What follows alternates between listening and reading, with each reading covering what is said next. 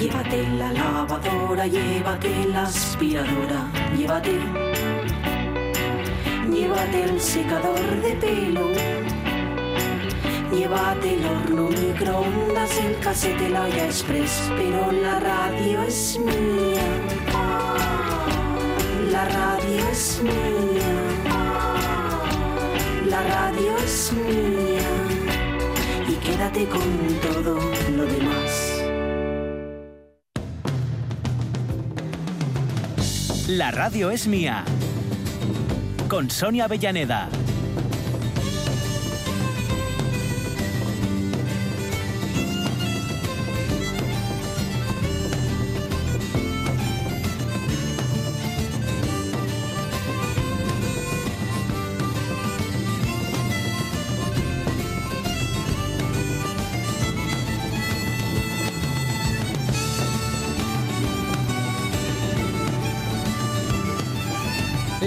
12 y 7 minutos en la radio es mía, última hora ya. Vamos a tener que hablar con los de la obra, ¿eh? Mm, Los del tan, sí. tan, tan, tan. Sí, porque van fuera de compás. Ya, Y claro, oye, bueno, vale, que hay que tengamos que vivir con el tan, tan, Sí, tan, ¿vale? sí. Pero por lo menos organización. sí, sí, ¿eh? sí. O sea que O que cambien la canción o algo. Claro, tenemos que sacar los baffles un poco más, poner un poco más alto, a ver si vamos cogiendo todos el mismo ritmo. ¿eh? Tú te encargas del 1, 2, Sí, 3, sí. para que entremos todos al tiempo. Vale. Pues con esas estamos. A ver, para nuestra última hora. Vendrán los pequeños de la casa junto a los grandes de la casa, es decir, estará Fernando López Cancio con nosotros, viene con los chicos del campamento de verano y ese recorrido histórico que estamos haciendo.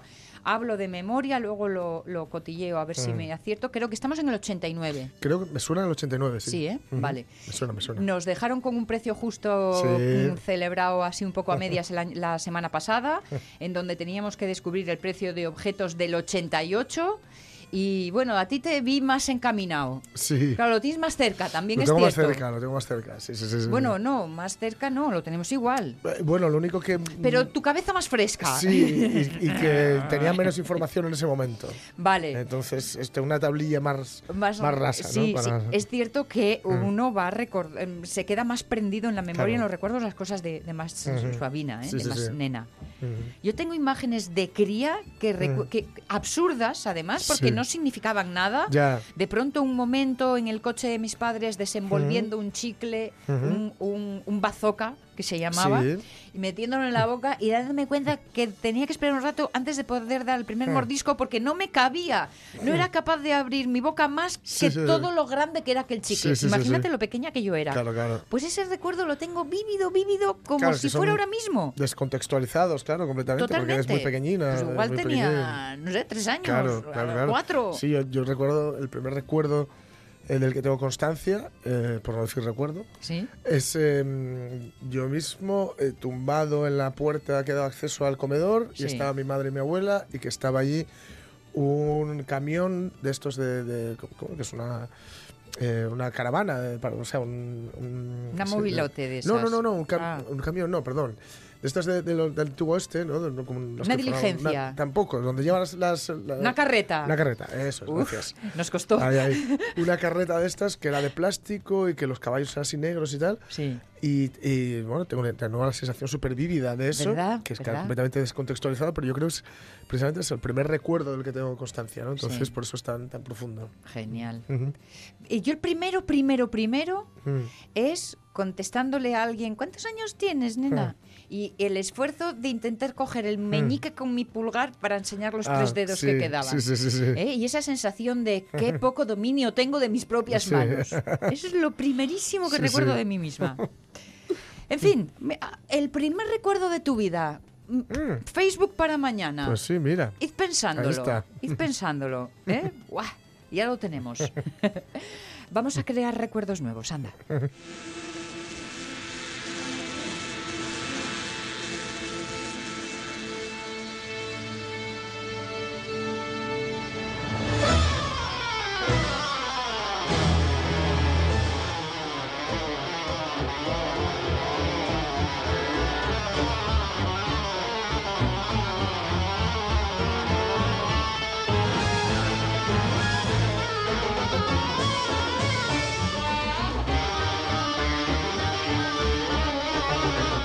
César Alonso, el hombre de tucolmena.com, y así ya tenéis ahí todas las referencias. El hombre que decidió cambiar la ciudad por el campo y entre sus múltiples ocupaciones actualmente están las abejas, esas que cuida con tanto mimo. El eh, ser vivo más importante para el ciclo Sí. de la naturaleza que aprendimos eh, la semana pasada y del que tantas cosas hemos copiado. Me consta, por ejemplo, cómo los ingenieros han investigado a fondo la, distribución ¿no? del De- espacio. sí. Sí. El hexágono es la forma mm, de sacar mayor rendimiento al espacio. Sí, sí, sí. Bueno, estas y tantas otras cosas que podremos eh, contar, pero mm, vamos a ir por un poquito de orden que se nos eh, dispersa la imaginación como el vuelo de, de un moscardón. César Alonso, ¿cómo estás? Buenos días. Hola, buenos días. ¿Qué tal? ¿Qué tal? Buenas. Pues, oye, me costó porque al- la semana pasada de presentar la sintonía eh, decías que lo acompañaba un videoclip muy bonito y tal, y Sí. bueno, lo estuve buscando. Me costó un poco porque, claro, era la guitarrista de Michael Jackson. Sí. Claro, me aparecía otra, otra que no llegó a girar con él porque iba a tocar eh, la gira que se tuvo que suspender Ah. por su fallecimiento pocos días antes Sí. y es también otro fenómeno, es una guitarrista que además tocó con los guitarristas de rock más importantes y toca de- del mundo, eh, gira normalmente con Alice Cooper y. Bueno, en definitiva, luego encontré a la otra y sí, efectivamente es un vídeo, la, eh, la conexión que encontré, el link que encontré Sí. estaba algo deteriorado, probablemente fuera una copia de VHS y tal, pero sí, sí, es una música muy evocadora y además el videoclip muy sugerente con, con las abejas por ahí Sí. Dando dando vueltas. Sobre todo su cuerpo. Jennifer Batten ¿eh? es el, el nombre de Sí, esta, de sí, esta sí, mujer. Luego ya, luego ya salí de la duda. Muy bien, muy bien, muy bien. Ajá. Tú nos haces pensar y buscar eh, información y cosas y viceversa. Ya veo que esto es un camino de ida y vuelta, ¿eh?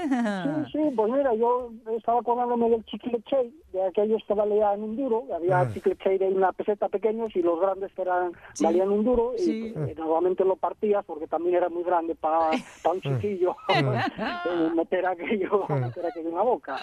Sí, sí. Ay, qué bueno, si es que los primeros momentos de infancia donde uno todavía lo tiene todo por aprender, qué lindo, qué lindo.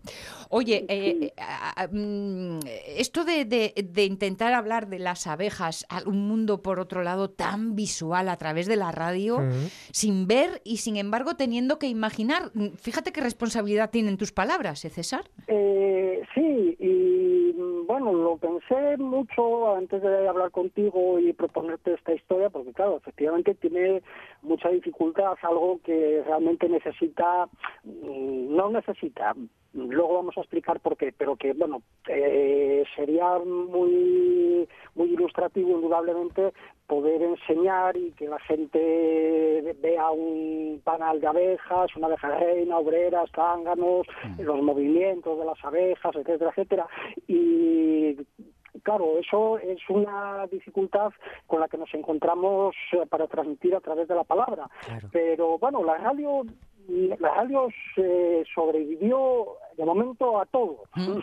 Eh, sobrevivió a la, a la tele, a, a la era digital, eh, a las noticias de los periódicos digitales, eh, sobrevive a los podcasts Sí. y yo pienso que va a ser inacabable, con más o menos incidencia en el público, pero, pero va a ser inacabable. ¿no? Te digo una cosa, en este espacio hablamos de abejas, pero con lo que estás describiendo parecemos cucarachas. Los de la radio sobreviviendo a va ti ser en te marea. bueno, y entonces, pues, una de las cosas que me convenció de que esto era posible, Pues, fue el recuerdo de un apicultor muy, muy importante. eh, aquí, en la apicultura, como en tantos otros ámbitos de, de- cualquier aspecto de la vida, hay muy pocas personas que descubren y que hacen cosas y luego infinidad de ellas que hacen desarrollan variantes sobre lo que los otros descubrieron y bueno parece que que bueno, en algunos casos sí realmente llegan a otras conclusiones importantes y en otros pues simplemente eh, añaden un, un- un punto y parece que hicieron algo, ¿no? Eh, por ejemplo, Alejandro Dumas eh, tenía fama de, de- de tener un montón, no, no de negros, escritores de negros, sino de gente que le iba para que le, para que él pusiera, estampara su firma allí. Ajá. Y una de las obras que se consideran apócrifas, las dos Dianas, eh, cuando se lo llevaron, faltaba la, la I de Diana y eh, puso, faltaba el punto y le puso el punto y dijo, para que nadie diga que nunca ha hecho nada en este libro. ¿no? Eh, y bueno, pues esto es un poco la historia de la ciencia así a, a grandes rasgos. Bueno, pues uno de estos grandes apicultores, de grandes investigadores, Sí. eh, fue un suizo del siglo XVIII que se llama François Huber y que era ni más ni menos ciego. Eh, a los 15 años se quedó ciego Anda. y, y pese a ello, con la ayuda, probablemente con la ayuda de otras dos personas, su mujer y un sirviente, eh, dedicó toda su vida a investigar sobre las abejas y descubrió descubrió e inventó y, eh, cosas muy importantes eh, para el desarrollo de, de la apicultura. Y todo, pues, eh, efectivamente, le, le tendrían que contar eh, le tendrían que contar lo que estaba pasando, pero bueno, él en su cabeza tenía que, que hacerse un esquema de cómo ocurrían las cosas y sugerir, oye, pues ahora vamos a hacer esto otro, vamos a probar tal, y, y logró pues cosas importantísimas, ¿no? Por ejemplo, uno de los grandes secretos de, que, que quedaban, porque todavía quedan muchos en la colmena, era eh, el origen de la cera, ¿no? Eh, la cera, eh, hasta épocas relativamente recientes, no se sabía de dónde procedía, si era una sustancia que ellas recogían eh, de la naturaleza, porque propóleo, el néctar, y lo recogen de, de la naturaleza, el polen, Sí. pero la cera había un poco de, de misterio. Se descubrió que la, que la producían que la producían ellas, pero no se sabía a través de qué de qué alimento, de, de qué, qué, ¿Qué mecanismo, no? ellas, eso, qué consumían ellas para, para generar eh, cera. Sí. Eh, entonces, bueno, primero se pensó que era el polen, lo que pensaban que, que era polen. Bueno, pues él tenía sus dudas, hizo varios ensayos hasta que mm, llegó a la conclusión de que con polen solo no sé si las abejas no pueden segregar cera. Se equivocó un poco porque necesitan algo de polen, ¿eh? principalmente el miel, pero también necesitan algo de polen. No obstante, teniendo en cuenta que, que los ensayos y las investigaciones en apicultura eh, estaban en ciernes y que él era ciego, pues bueno, es para tirar voladores, ¿no? Hombre. Eh, hombre, ya te, ya te digo. Eh, y desarrolló también, eh, eh, los oyentes mm, se van a dar cuenta de que eh, cuando ven las colmenas, bien en programas de televisión o, la- o las ven por el campo, hay unas colmenas modernas, cuadradas, de colores, y luego hay otras, unas, unas cajas pequeñas, eh, que a veces son un tronco ahuecado, otras unas cajas rústicas rectangulares, que en Asturias reciben el nombre de, de truébanos, casiellos, trobos, dependiendo un poco del sitio, dujes, en, Truébano para mí. Castillo, truébanos, efectivamente. Mm. Bueno, pues eh, unas se llaman fijistas y otras movilistas. Las fijistas son estas últimas que acabamos de nombrar, porque los panales están incrustados dentro, ellas trabajan dentro de la colmena, incrustan, pegan los panales y no se pueden mover. Es decir, ahí no hay manera de sacar un cuadro, un panal y ver lo que hay. Eh, y Huber, eh, como necesitaba saber lo que ocurría dentro de, las colmenas, pues se le ocurrió un sistema de, eh, de- de cuadros móviles, que fue el primero realmente que, inventó ese sistema, que luego perfeccionó otro, otro apicultor, que, eh, en el cual eh, las abejas hacían un panal eh, en, en un espacio que debía ser como la hoja de un libro, todavía Sí. existe esa colmena, se llama colmena Huber, entonces esos panales eh, se podía abrir la colmena como si fuera un libro y se podían sacar los panales y ver lo que había en ellos, si había crías, si estaban guardando polen, si había larvas, si había miel, eh, etcétera. ¿eh? Luego posteriormente desarrolló esto otro otro ilustre que más en otro programa hablaremos hablaremos de él Sí. y pero bueno el mérito hay que otorgárselo a este apicultor ciego que que se, que- que se llama Huber y que, hizo unos descubrimientos pues a veces eh, basados en, eh, en la intuición, ¿no? Eh, mucho más difícil era fue otro otro descubrimiento que hizo, porque eso simplemente tenía que, fue una deducción a través de, de, de unas explicaciones muy vagas. Era eh, la existencia de, de- de unas abejas que aparecen a final de temporada que se llaman abejas pilladoras o ladronas y que son abejas que saquean otras colmenas, ¿no? Anda. Eso, mm, sí, sí, sí, eso, eso pasa. A veces hay, hay necesidad, ya hay muy poca floración, hay necesidad en algunas colmenas de comida y, las abejas eh, más viejas, más adultas, más agresivas que tienen esas esas colmenas saquean otras otras más débiles, ¿eh? las abejas pilladoras y eso pues pues fue este hombre quien, quien pues a través de esas explicaciones que les daba que le daban su mujer y su sirviente que por a los cuales siempre les reconoció eh, la ayuda porque Mm. otra gente se lo hacen también se lo ponen como a Fernando VII y no se acuerdan de, quién les ayuda él siempre reconoció la inestimable ayuda de de esas dos personas tan, tan cercanas, ¿no? Y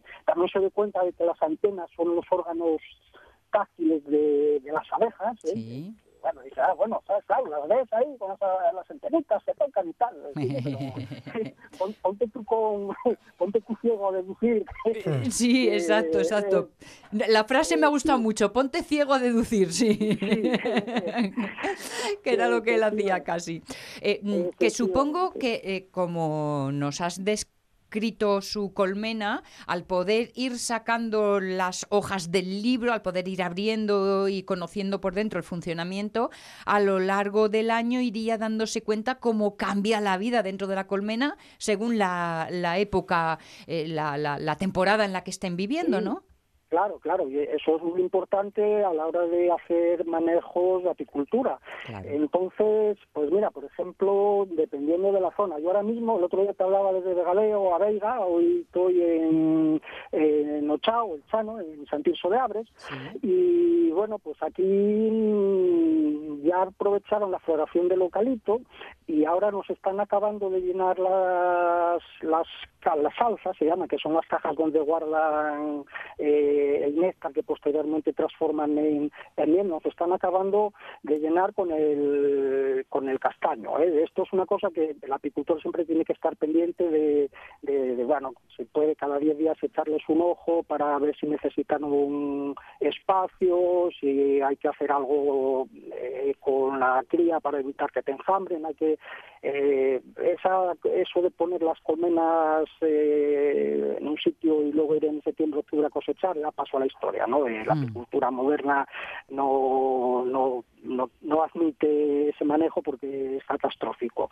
Mm. Y, y ahora, pues en eso, en, en zonas altas eh, va la cosa un poco más retrasado, pero en zonas bajas prácticamente está acabando la temporada. En cuanto se acabe el castaño, que eh, en algún- en algunos sitios, por ejemplo, aquí en Santiago está acabando ya la floración, en otros sitios está empezando, depende de, de la altitud, pues Sí. ya hay que, ya se da por acabada la, la temporada y en, en este caso, pues nosotros, eh, como otra gente, nos vemos, eh, nos vemos obligados a, a convertirnos en apicultores transhumantes, porque coincide esta época con, con el despegue, de- con, la, con la explosión demográfica de, del avispón asiático, la vespa valipina, Ah, sí. y entonces aquí, bueno, yo de hecho ahora estaba preparando trampas porque eh, se ponen delante de las colmenas, no las abejas tienen miedo a salir, la que salen se la comen y Sí. no dejan de trabajar.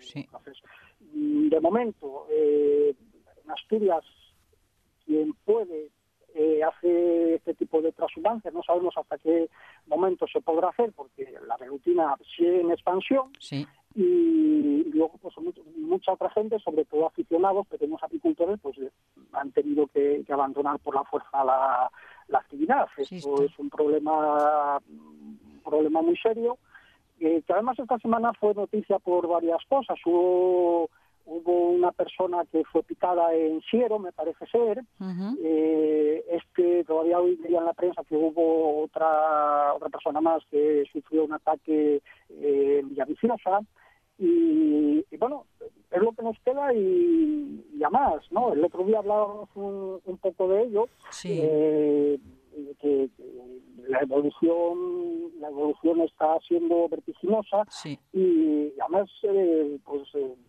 también fue actualidad esta semana por Asturias por otra cuestión que es que seguro que los oyentes lo, quizá lo hayan oído y vosotros seguro que lo sabéis es, eh, se configuró una, una especie de liga, una formación con distintas comunidades autónomo, autónomas, universidades, organismos eh, a nivel internacional junto con otros países y Asturias no está.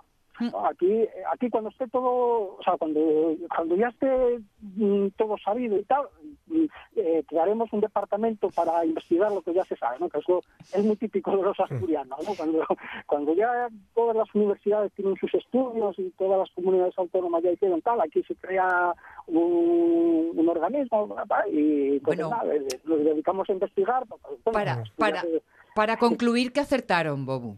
Sí, ¿Sabes? ¿no? Es para ratificar pero que se no, dice. coño, aquí Pero bueno, en, en, Astu- en Asturias se han tomado algunas decisiones para la lucha contra la, la Mm, que conocemos como no. Vespa velutina.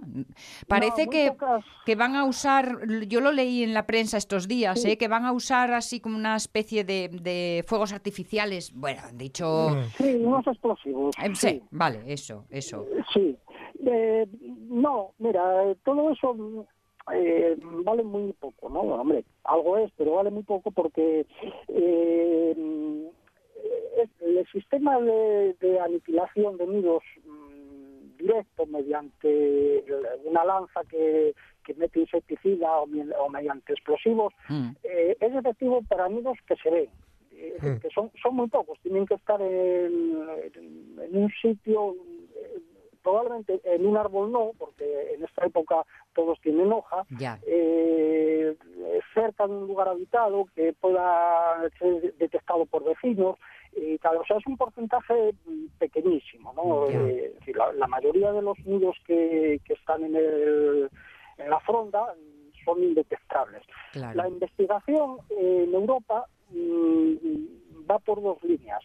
Una es conseguir un atrayente que sea eh, súper efectivo, de tal manera que entre el avispón de una manera masiva y que les impida regresar con comida para las larvas, con lo cual el nido eh, se muere de inanición. Ya, pero ahí, yo ahí siempre me entra el miedo de que a ver que entren los que no quieres. Eh, bueno, pasa un poco eso, hay que ponerlo en épocas adecuadas. Eh, poniéndolo en la época adecuada, no, mm, prácticamente mm, no va a entrar nada que no que no sea el avispón, ¿no? Eh, Vale. Eh, hay gente que tiene trampas todo el año, entonces, claro, se le llenan de moscas, o sea, de infinidad de insectos que, que no tenían por qué caerse, ¿no? Hay que hay que hay que formar al apicultor eh, hay que primero hay que saber cuándo poner las trampas y segundo transmitir ese conocimiento. Eh, eso por un lado. Y luego la otra línea de investigación eh, es meter un patógeno o, o un, un tóxico que sea moderadamente o, o- o bastante inocuo para otras especies, meter un tóxico en los nidos. Eso es un sistema que se conoce como troyano, Sí. que consiste en, en cazar con, con cazamariposas, cazar eh, varios avispones y, y luego es lo que es castellano, pues eh, eh, rociarlos con algún tipo de se está mirando ahora con un- algún tipo de hongo o con algún parásito o, o con algún insecticida que no que, que simple, hay insecticidas que, que simplemente paralizan el desarrollo larvario, es decir, se llegan a convertir estos insectos, llegan a, una fase de la metamorfosis que se convierten en pupa, pero luego no emerge la pupa, es decir, no es que se mueran intoxicados, ¿no? Entonces son, es un sistema que, claro, la gente, de- de- las administraciones son muy reacias a hablar de insecticida, pero, pero eh, es un poco eh, absurdo cuando se, se vierten miles de toneladas de insecticida para y herbicida para el maíz, por ejemplo, ¿no? mm, Es- eh, y cualquier huerto probablemente a lo largo del año cualquier huerto mm, va a llevar más insecticida y más herbicida que el que se pueda liberar con este con este sistema. Y, y por ahí va a tener que pasar porque, como contábamos eh, la semana pasada, eh, esto es un problema que hace- mm, empieza afectando a la apicultura, pero sin lugar a dudas es un problema de seguridad pública. ¿no? Ya Sí. vimos a estas dos personas, este de Siero pues era un empleado municipal, el otro de, de Avitiosa no lo pude leer, pero no creo que no era un apicultor tampoco, no estoy seguro. Mm. Y, y esto nos lo vamos a encontrar eh, a partir de julio cada vez más y tristemente con, con unos resultados fatales. ¿no? Decíamos el otro día, decía yo, son muy agresivas. Bueno, eh, eh, son muy agresivas si, si reciben molestias, ¿no? Ellas, eh, por ejemplo, cuando llega el otoño secan las hojas de los árboles, a veces se, se les cubren los nidos, a veces están muy cerca de las casas, ¿no? Y dices, anda, mira dónde estaba este, que, estaba aquí la velutina comiéndome la fruta y tal, y Sí. mira dónde estaba el nido. Eh, eh, ellas de por sí, pues como todos los animales, están a sus, a sus cosas y no atacan, pero sí digamos que son muy susceptibles y claro, en el momento que se enfada un, un nido de estos, un avispero de estos, Sí. eh, el problema pues puede, des- puede desenvolverse de tal manera que acabe siendo eh, fatal. Y- y hay que poner más medios en investigar, Sí. hay que sumarse a la línea esta de las comunidades autónomas y de, de otros países, de las universidades que están intentando atajar este problema y, y- y- y, bueno, Sí, porque trabajar, trabajar juntos seguro que nos da mejores soluciones. A mí lo de las sustancias químicas, ¿qué quis que te diga? Me da un poco así como de... mm, eh, me pone un poco sobre alerta. No sé, a lo mejor eh, conociendo mejor los detalles eh, me, me- convences, pero de momento... eh, eh. Sí, bueno, ya os decía que se está mirando también el introducir algún agente patógeno que, les afecte a simplemente y, y- y que les impida continuar con el desarrollo del nido. Bueno. Eh, son varias opciones las que, las que se están barajando. Ver ¿no? veremos, ver veremos. sí. Pero, oye, ¿lo llamas avispón por qué? ¿Porque es una avispa grande?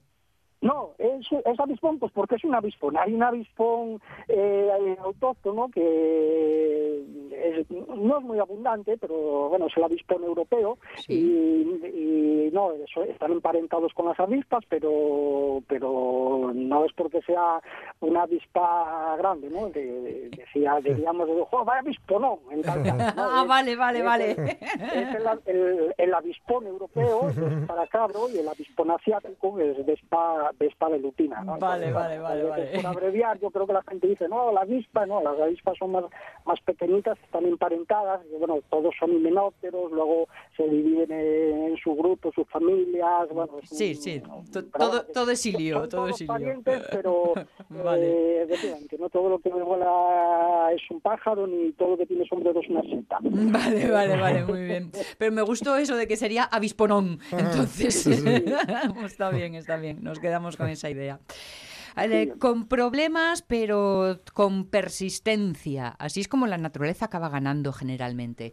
No estará de más que, como tú dices, aunemos esfuerzos con otros que viven la misma situación y busquemos todos juntos una solución, porque ir por libre eh, no suele dar buen resultado.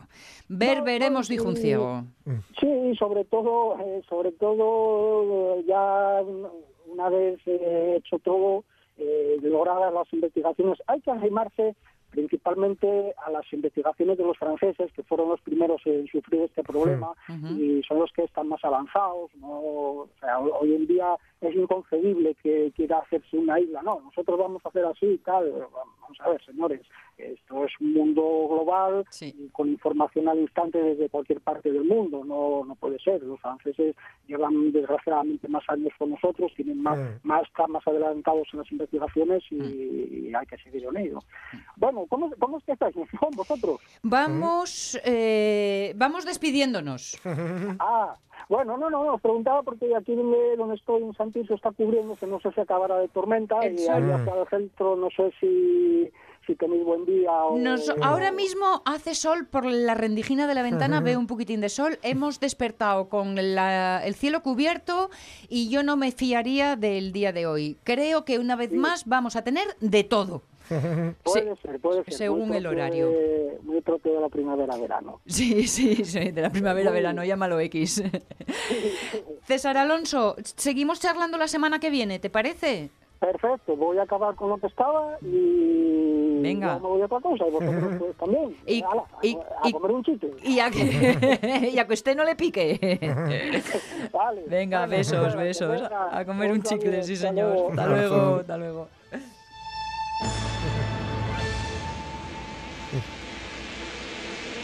Uy, co- cosada ese, ese, Sí. ese r- iba a decir ruido, no sé muy bien, pavor. Las 12 y 37, un poquitín de rolling, los tenemos tan abandonados. Oye, Sí. ya sé que era disco doble, pero nos está costando, ¿eh? Sí, sí, sí, Bueno, sí. Pero ¿quién- bueno, poco a poco. Eh, Esto es como cuando tienes una onza de chocolate muy rica que la vas eh, Claro. a lametones cortos para que dure más, pues eso, es, lo que estamos es. Y haciendo. esto es un disco muy, muy, muy rico. Sí, muy, muy rico y que mm, tiene un elemento casi, casi diría muy eh, inédito en los que es el político.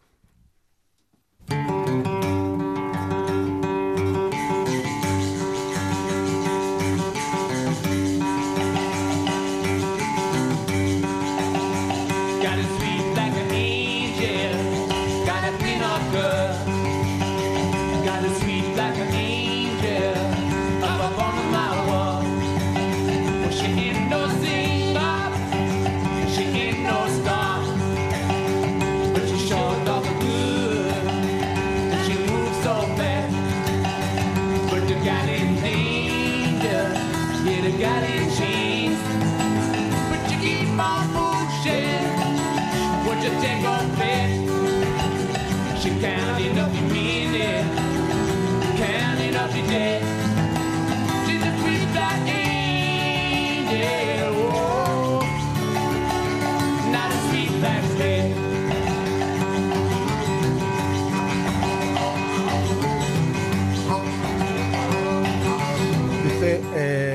La chica está en peligro, o la tipa está en peligro, gal, ¿no? Que es una cosa así un poco de slang, de argot. ¿Vale? Eh, eh, ella está en cadenas, encadenada, pero sigue empujando, sigue luchando. ¿Harías lo mismo? Ella cuenta los minutos, cuenta los días. Ella es un, su- eh, un dulce ángel negro, eh, no, una, no un instructor armado. En fin, va, diciendo. y- y al final dice: no- nadie le va a liberar.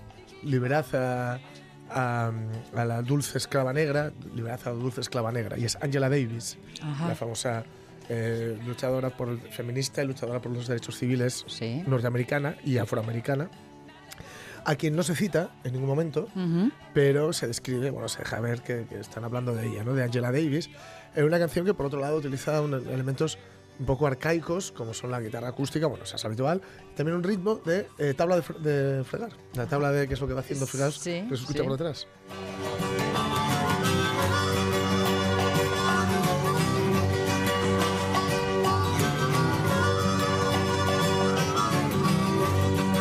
Muy, muy sureño eso. Sí, sí, sí, muy sureño, con la armónica, y lo hemos dicho en varias ocasiones que Mick Jagger es un eh, magnífico intérprete de armónica, la toca muy, muy, muy bien, reconocido incluso por, por bluesmen de la, que- de la época y de ahora, etcétera, ¿no?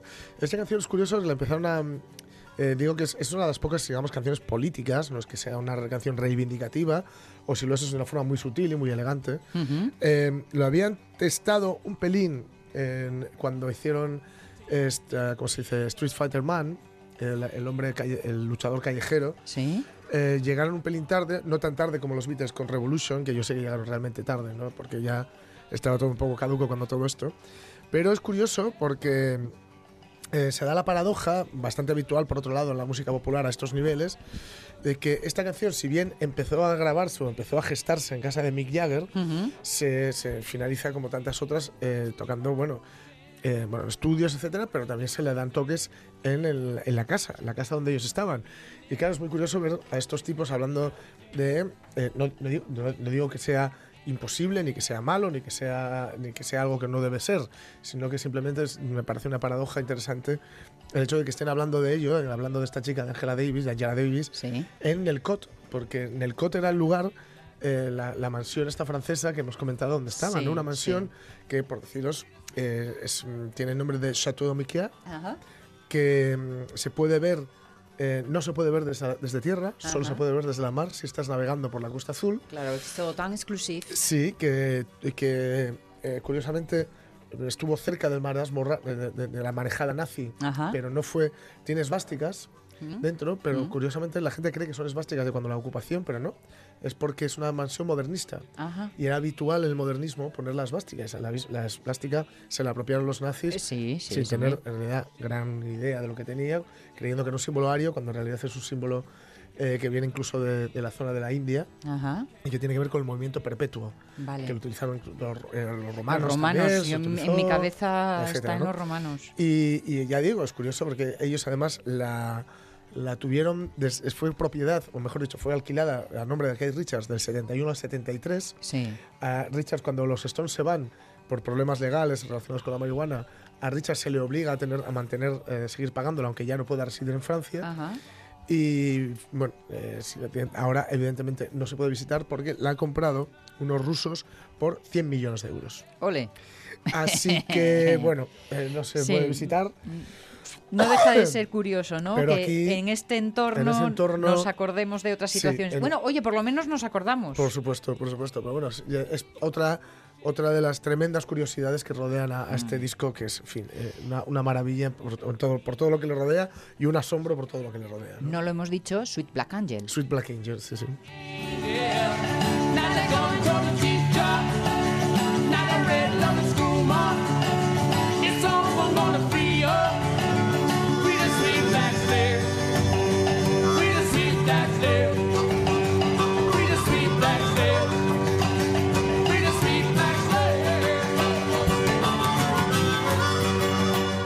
Las 12 y 43 minutos.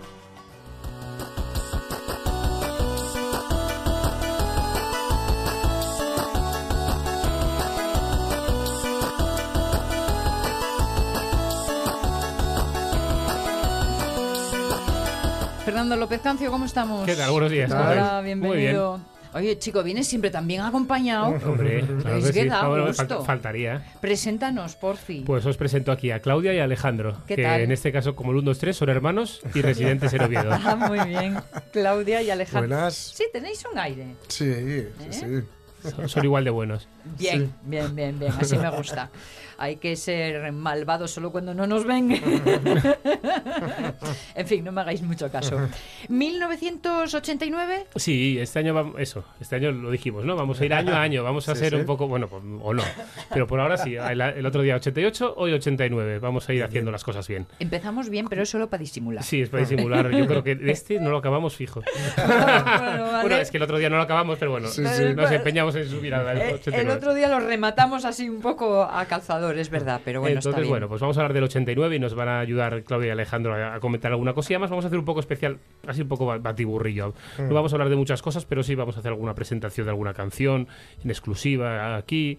Haremos, no solo hablarán ellos, sino que hablarán otros chicos y chicas que, que nos comentaron cosas. Vale. Pero bueno, hablaremos de un año, en principio, bueno, porque aparecieron cosas como la caída del muro de Berlín, Ah, que estamos ahora a estas alturas todavía poniendo muros.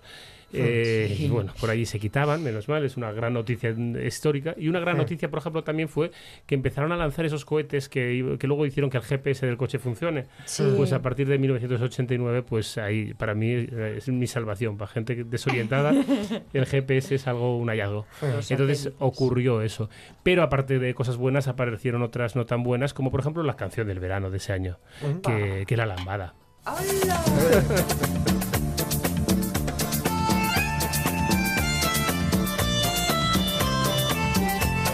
Bueno, es, esto no hay que escucharlo mucho. El comentario, el comentario ha sido realmente terrible. Dice, bueno, No, ya me, me pedían Claudia y Alejandro, ¿esto hay que ponerla entera? ¿No, ¿no os gustó? No me gusta. ¿no? Pero con este ritmo que tiene este poder. Una canción con baile. ¿eh? que Me era- mira de arriba abajo como diciendo, ¿qué dice? Pero todas las canciones ahora son buenas, las del verano. No. No, no. Por Ya no ejemplo, la de este verano. año no me gusta. ¿Y cómo la de este año? ¿Cuál es? ¿Cuál es? Yo tampoco lo sé. De la que cantaron en Eurovisión. Bueno, Ah. Ahora la cantan todo el rato. Ah, madre, estoy Ah, fuera la- de, de onda. Y luego La otra que venga. dice algo del verano, ¿no? Verano. ¿La sabéis? ¿Sabéis tararearla un poco? ¿Cantar un poco?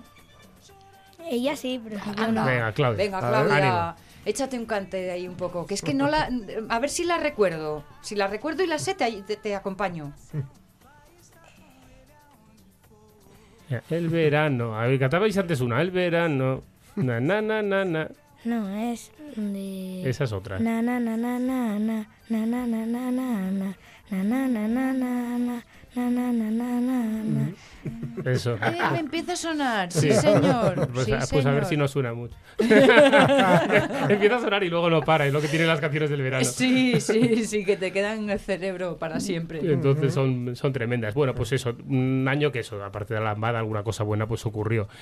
Y es un año que eso lo vamos a intentar aprovechar. Es un año donde aparecieron muchas secuelas. Es el año de las secuelas. Sin... Apareció La Mosca 2, Cazafantasmas 2, La Historia Interminable 2, Ups, Arma Letal 2, ups.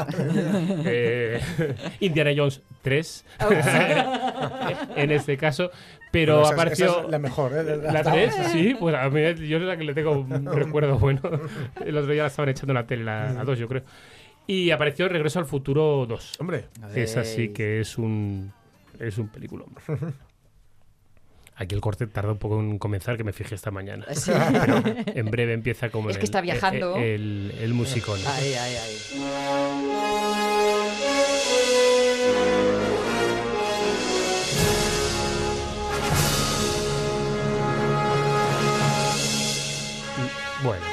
Mi trilogía favorita, esa, ¿eh? sí, sí, sí. Bueno, Para- una de... para mí, la, mira, y la 3 ya tampoco fue tan... A mí no me No. gustó tanto la 3, No, pero la la, del la oeste. 3, la tres es la del oeste. La del ¿no? oeste. la del sí. oeste, la del oeste fue un poco más... Pero yo a esas alturas ya me dejaba todo.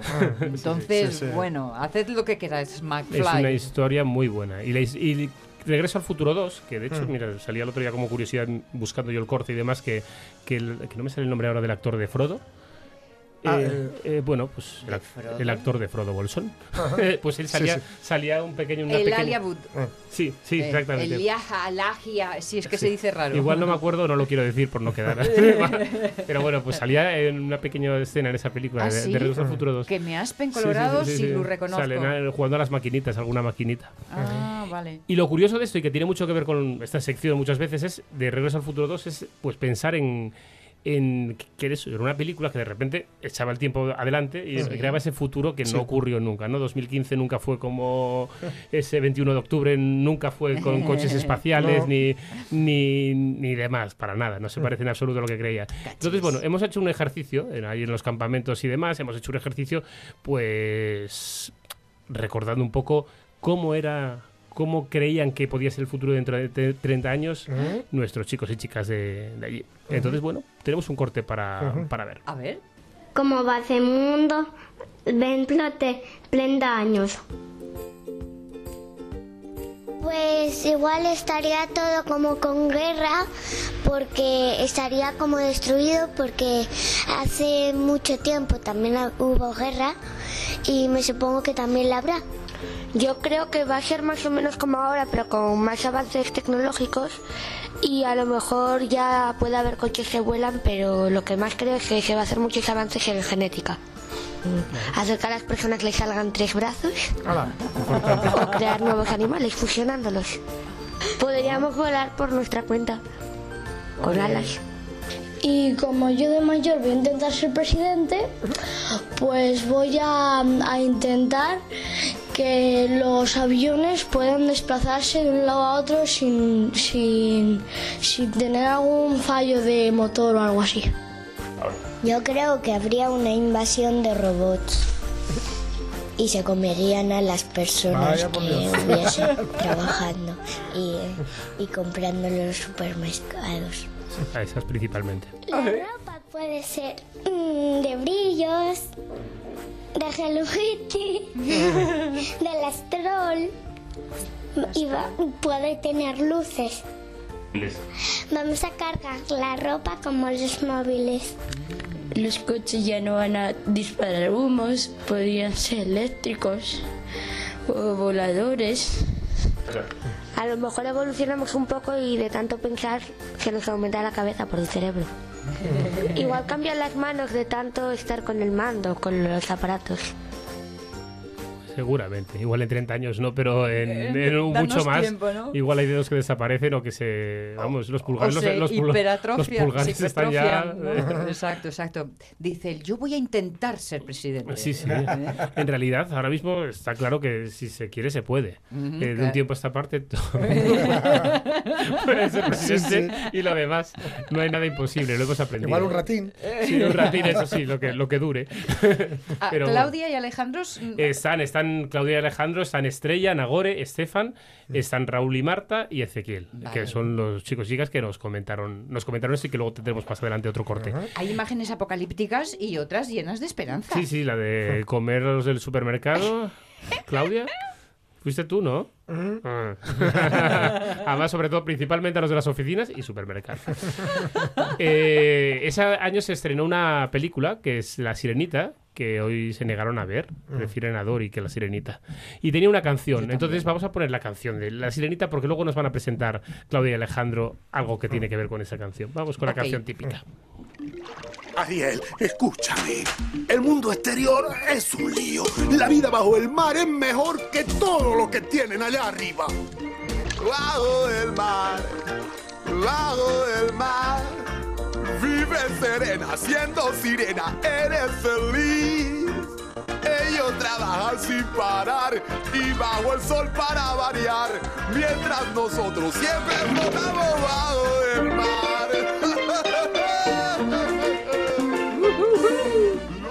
Bueno, era es una película muy guapa, lo que pasa que, bueno, hoy hubo boicot. Bueno, oye, Hubo boicot hacia- y el que manda, manda, Eso chico. no, no, eso está claro, no se puede luchar contra los, ele- contra los elementos y las elementos. También te digo que entre la sirenita y Dory... Ya, eso sí. Y bueno, a través de eso que me contáis, que, que nos queréis presentar algo, ¿no? que mm, Sindulfo hizo Lo conocen, una, ¿eh? Conocen a Sindulfo. Hombre, es conocido. claro hizo que sí. una canción eh, inspirada en la canción de la sirenita de Bajo el Mar, Ah, mm, criticando los ordenadores de Apple. ah, sí. Bueno, ellos no te- te- tenían muy claro si era crítica, era apología o, o qué era, pero bueno, que lo podemos... Lo podemos apología. Exacto. pero bueno, lo podemos analizar. ¿Que, la, ¿Que le deis presentar o qué? ¿Eh, Claudia? ¿La presentamos? A ver. Antes de que nos coman los robots. pues venga. Sindolfo, me estás asustando. ¿Por qué? Porque dejo que mi vida la dirija una compañía que solo quiere ganar dinero a costa de hacerme creer que sus minimalistas productos van a hacerme eternamente feliz. ¿Tú crees que soy un friki porque tengo un podcast? Y piensas que soy rarito porque uso un Apple Mac. ¿No ves que te doy mil vueltas? Con Windows no haces nada. Escucha lo que te digo, vete a por la manzana. ¡Sí, sí! ¡Cómprate un Mac! ¡Cómprate un Mac! Son muy blanquitos, son muy finitos, no se cuelgan. No tienen virus y además son sencillísimos de usar. No te lo pienses, vete corriendo, cómprate un Mac. Tienes lo mismo y te cuesta un pico, cómprate un Mac. No serás rancio, serás moderno, aunque una funda te cueste un sueldo, porque tú eres de los de Apple, cómprate un Mac. ¿Le han, le han pagado a Sindulfo que... La han pagado de todas las compañías. sí, sí. De- determinadas estrofas se las pagaba Windows, eh, Microsoft. Sí, sí, sí, eso es. Estoy ahí disparando a, a todo, a todo- a todo lo que se mueve, a todo el bosque. Ay, qué bueno, me ha encantado. Bueno, pues ahí, ahí los teníamos. Pues podemos seguir repasando lo que pensábamos de, qué iba a pasar En dentro de futuro. 30 años. Como va ese mundo dentro de 30 años. Yo creo que va a ser mm, como ahora, pero va a haber robots en vez de personas trabajando en, en las oficinas y Ojalá. También podría haber Y en los robots supermercados. asesinos. Después de. Em, un lápiz que escribe lo que piensas. Una cama que tiene el regulador de sueño para que tengas el sueño más pesado, más ligero o duermas más o menos. Me apunto. Que las personas solo tu- que tuviesen cuatro manos.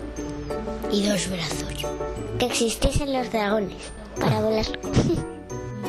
y va a haber fuentes automáticas que cuando eh, pusemos el dedo eh, de salga agua, muchas cosas van a cambiar. Los árboles casi van a haber árboles casi. Un boli que escriba solo. O sea, lo sueltas y ya va escribiendo. Que, se, que existiesen los dinosaurios. Que el T-Rex tuviese alas. Meterlos en un parque a los dinosaurios no, que ya se escaparon cinco veces.